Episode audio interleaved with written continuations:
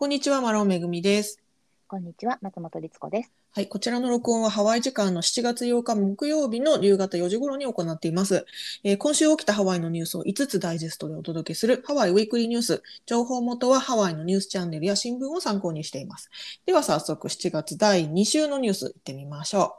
はい。う。はい、まず1つ目。えーオアフ島の飲食店、ワクチンカード提示でキャパ100%が可能にということなんですが、ねこちらね、今日、えーえー7月8日木曜日に、えー発表されたほやほやのニュースなんですが、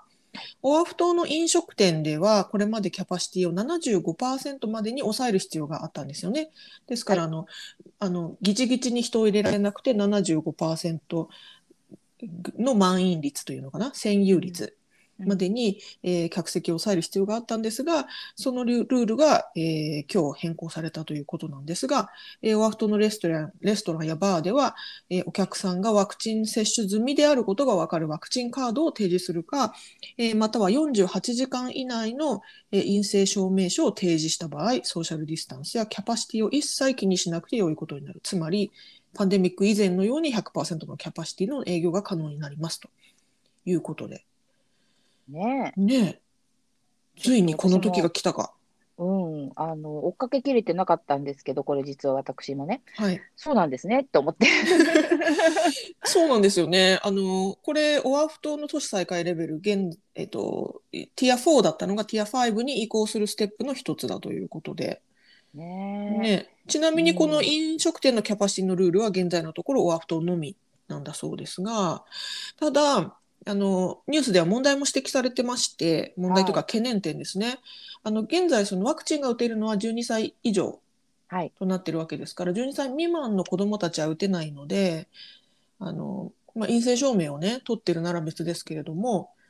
例えばその家族が飲食店に行った場合、子供がいる場合に、ね、ね子供だけ別の席に座らせるの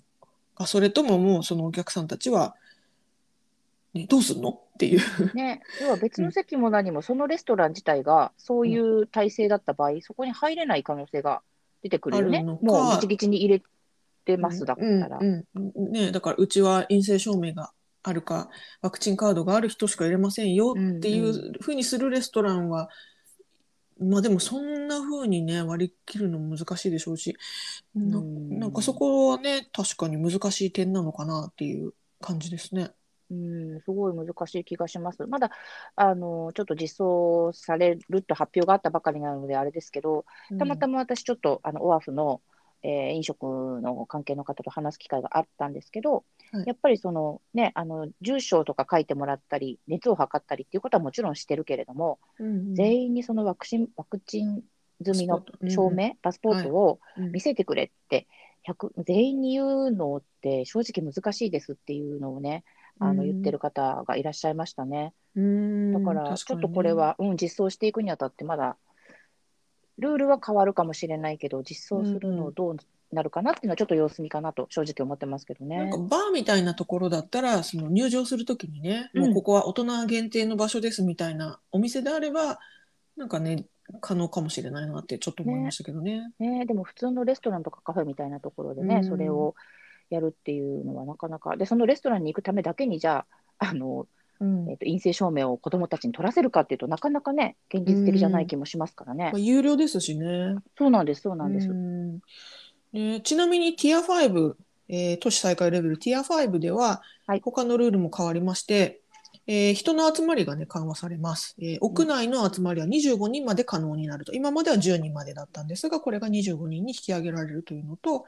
野外での集まりは今まで25人だったのが75人まで可能になりますよという変化もあるそうですね。それってティア5でそうだったっけ？ティア5がこれになるみたいあですね。そうかそうか。うんなんかもうだんだんややこしくてわからなくなってきちゃう。ティア4でもそれぐらいだった気がしてましたけど。まあでもね、逆それと別でまたね、あのウェディングはもっと数字が違ったりもしますし、はい、300人とかでしたっけ、うんなかなかややこしいでございますね。はい。ただまあね、じわじわと、えー、年は再開していってますよということですね。うん、あの雰囲気的にはとてもあの賑やかです。毎回言ってますけど、ワイキキは特に。はい。うん今ね、アメリカも夏休みですからね。もうびっくりよ。シェーブアイス屋さんとか本当に1時間待ちだからね。待ってる間に自分が溶けちゃうって。本当暑暑いですよね。はいうんすごいな。うんはい。ということで、こちらが一つ目のニュースでした。はい。では次、二つ目のニュース参ります。えーイルカツアーがパンデミックの規制を破っていたのではということが明らかになってきているということでねニュースが伝えてます。はい。えーこちらですね、野生のイルカと泳ぐツアーを行っているオアフ島の人気のツアー会社、ドルフィンユーが、えー COVID-19 感染防止のためにハワイ州で設けられていた決まりを守っていなかった疑いが浮上して波紋を呼んでいるということでニュースが伝えてまして、はい。えーどういうことかというとですね、ちょっとややこしいんですが、ドルフィンユーで働いていた元従業員の石塚由美さん、こちらの方が同社を不当に解雇されたとして訴訟を起こしていると。はいで、その訴訟の中で、えーこの会社がパンデミック防止の決まりを破っていたというふうに石塚さんが、えー主張しているということなんですって。うんで、その訴訟によりますと、えードルフィンユーを運営しているアンドユークリエーションズ。アンドユークリエーションズが、まあ、会社名ですね。はいこちらのオーナーのリチャードさんが、えーイルカツアーのボートのキャパシティ、ボートに乗れるお客さんの人数の上限について不満を表すメールを従業員に送っていたということで、そのメールには、えー常識的に考える必要がある。えー正直に言って25%のキャパシティに抑えるべきではない40%まではいけるだろうと書かれていたと。まあ、このメールを送られた当時は、ハワイ州ではボートの乗船についてのキャパシティを25%に制限していたということで、うんただ25%ではあの少なすぎるから40ぐらいまで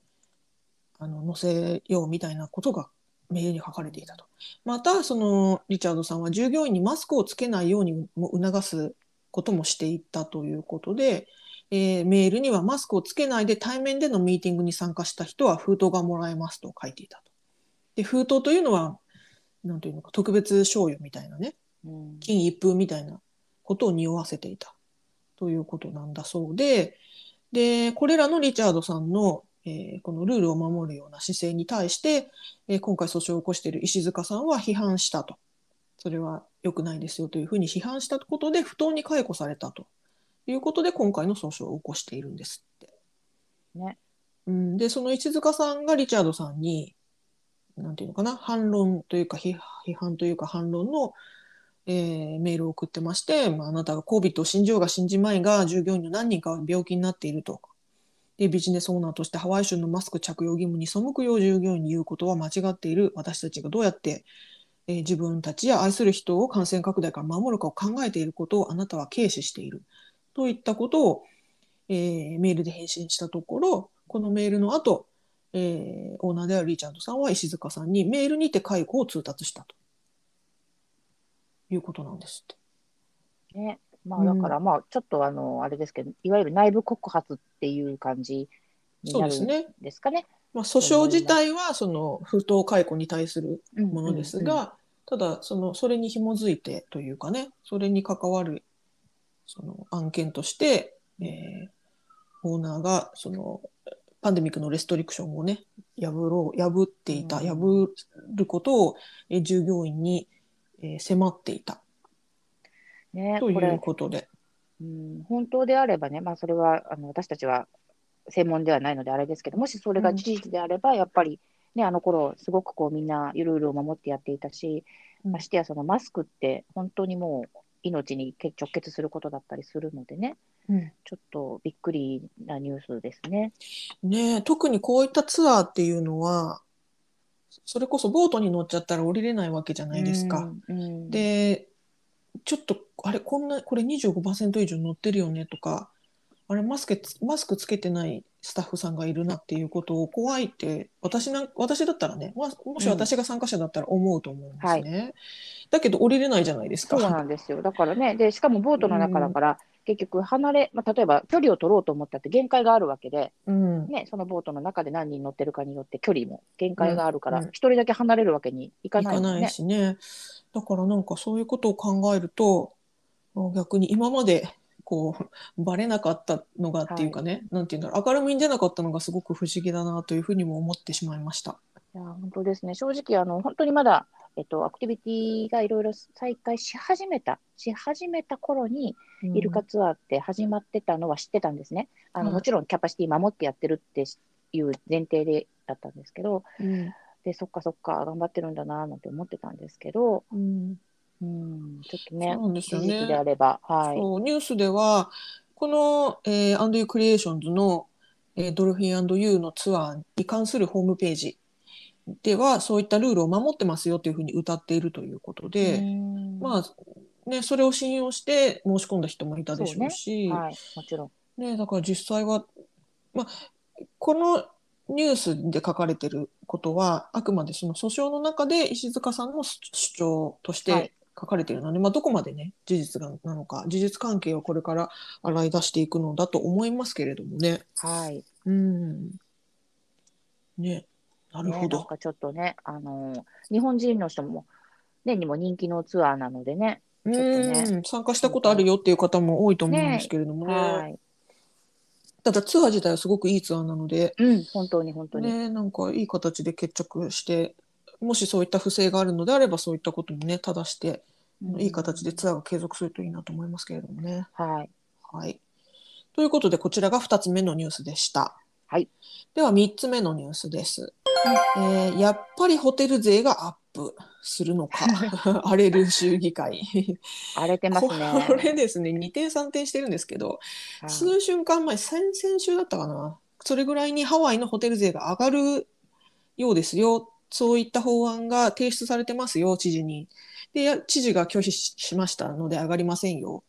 っていう行ったり来たりがあっはい。たんですが、はいというニュースをねお伝えしましたがそれがやっぱりホテル税が上がる可能性が出てきたと。でこれどういうことかと言いますとですね、えーこれあの九段の法案はですねハウスビル862っていう法案なんですけれどもはい。この中にあるハウスビル862の中に他の案件もあるんですがその中にあの現在のハワイ州全体が課しているホテル税に加えて郡ごとに最大3%のホテル税を課すことができるという内容が盛り込まれてるんですが、はい。えーこれを、えー、と知事が棄却したんですよね。うん。知事が拒否した。だから知事は通しませんよって言った。はい。で、このイゲ知事の棄却を無効にすることについて、今週火曜日、ハワイ州議会で投票が行われまして、上院、下院ともに3分の2の多数決で可決された。つまり、知事がノーって言ったことに対してノーって言うっていう。だから、結局のところ、税金をやっぱり上げましょうよっていう話に、今のところなるなりつつあると。あるということですね。うで、んちなみにこの、えー、と、郡ごとに、えー地域ごとにそのホテル税を、えー追加できるっていう部分なんですが、うんオアフ島は賛成、ハワイ島は反対、マウイ島はノーコメントということだったので、えーもしそれがまだ継続されているのであれば、オアフ島は3%プラスになるし、ハワイ島はプラスにならないよとか、まあ、州ごとにまあそこら辺も変わっていくと。ね、そういう可能性があるってことですね。ですね。で、まあ、うん現在のハワイ州のホテル税は10.25%なんですね。で、ですから旅行者がホテルに宿泊する際には宿泊料の他にこのホテル税10.25%とさらに消費税を支払う必要があるので、はい。まあ、消費税はオアフ島では4.712%他の島では4.166%ですから例えばオアフ島であれば現在のホテル税10.25プラス、えー、4.712の消費税さらにうん最大3%の軍のホテル税が課せられるのでトータルで18%ぐらいの課税になっちゃうと。ね、約2割増しってことですね、ホテル代がね。うんうんうんだからまあ宿泊料が、ね、200ドルだったら40ドルぐらいプラスになると。うんだからに240ドル払うみたいなねぐらいになると。まあ、すいません。18%はちょっと少ないけど、うんうんうんそんぐらいだと。結構な、ね、割増しになっちゃうけど、まあ、うんいやーだから本当にこれもねあのどちら側の立場からものを言うかによって全然違ってくるので、うんあのそもそも軍がも軍の観光客観光局とかがもらえていたであろうところがなくなっちゃったわけですよね。はい。だから周囲が持てちゃった。全部持てちゃったら変だけど、うん。そのルールが変わったのでじゃあやっぱり自分たちは自分たちを守るためにももっと観光客としても頑張れるためにも必要な財源だということもあるでしょうし、うん。でもやっぱりね言ったようにホテルに泊まるっていうことに対して宿泊代の何パーセント増しっていうそのパーセンテージが上がれば上がるほどうん。泊まる方はねうん。一泊あたりの出費が大きくなるわけですから。ううんんまあね、どういねうせ、うん、まあ、実際にここがどれぐらいの課税率になるのかはこれからそうですね。軍ごとにねあの決めていくことだと思いますのでそこもあの決まり次第またあのこちらのニュースでお伝えしたいと思います。はい。はい、ということでこちらが3つ目のニュースでした。はい。次4つ目のニュース参ります。えー1月1日よりテイザー銃が合法化します。うんテイザー銃、テイザーガンですね。はい。えーテーザーガンって日本だと馴染みがないかもしれないんでちょっと説明しますとはい。電気を打ち出すスタンガンみたいなやつなんですけどスタンガンは、はあの実際にこう人にねジュッて当てる接触しないと作用しないんですがテーザーガンは距離があっても撃つことができるつまり本当に銃みたいピストルみたいに、えー電極をこうバーンと出すもので数十万ボルトもある電極で撃った相手を無力化することができるという、まあ、武器ですね。で、まあ、軽い失神などを起こさせたり、まあ、もちろんう撃たれた人は痛いですし軽い失神などを起こす可能性もあるんですが後遺症が残るほどの強さはなく銃のような殺傷能力もないと。いうことで、まあ、もちろんそのそもそも心臓が弱い方とかそういった方は、あのまた別ですけれどもいあの健康体の人であればテーザーガンを撃たれたことであのななんていうのかな死亡するようなあの殺傷能力がある武器ではありませんよ。というものなんですがね。ね、はい。あのまあでも、要は、いその瞬間的には、痛い。まあ、気絶するような形になるわけだよね、きっそうとね。そういうことですね。うんうんで、えーこれ新しい法案ですと現在ハワイ州ではそのこのテーザーガンの、えー個人所有を禁止しているんですけれども、来年の1月1日より個人でもテーザーガンを持つことができるようになるということですね。現在は警察などの法法執行機関のみが所有使用が可能ということなんですが個人所有ができるようになりますよと。でちなみにはアメリカの他のほとんどの州ではすでにテーザーガンの個人所有は合法化されているんだそうでさまざまな事件が起こる中、えー自衛や財産の保護のために、えーこのまま所持を禁止し続けるハワイでこのまま所持を禁止し続けることはできないという判断でこの度えー合法化に至ったと。いやでちなみにですがハワイを除いてテーザーガンの個人所有を禁止している州はロードアイランド州のみなんだそうです。ーねえなんか、まあ、その、アメリカに住んでますけど、やっぱりこう、日本人である自分としては、うん。そもそもね、そういうのをあの持たないでいいような世の中にしていく方向では考えられないのかなってこう思っちゃうんですけどね。いや本当私もそう思いますね。うねえ。ん。ねまあそういうこと言うとね、アメリカの人にはお花畑って、ね頭がお花畑って言われちゃうんですけど、えーとですねね。ニュースの中でセキュリティ・エクイプメント・コーポレーションという、えー、とそういったご護身用の武器とかをねあの扱っている会社のスタッフさんのコメントがありましてお前向きな一歩だと思う人が自分を守るためのツールの一つだというふうに語ってましてこのスタッフさんによりますとパンデミックの間に銃の販売が急増したということなんですって。うんで銃を手に入れるためには許可を取らないといけないんですね。そのはいサーティフィケーションを取ることで銃をえ個人所有できるわけなんですけれども、テーザーガンは事前の許可申請が必要ないので、え銃よりも手に入れやすいため、えーテーザーガン自体の需要があるだろうというふうにこのスタッフさん語ってまして、え、許可いらないの？っていう。ねえなんか本当に、うんそう。ちょっとな、ただし、うん。ただし、新しい法案では売る側ですね。あの販売する販売店の方が購入者の身元調査を行ったり安全のトレーニング安全に関するトレーニングをする義務はあると。ですからあの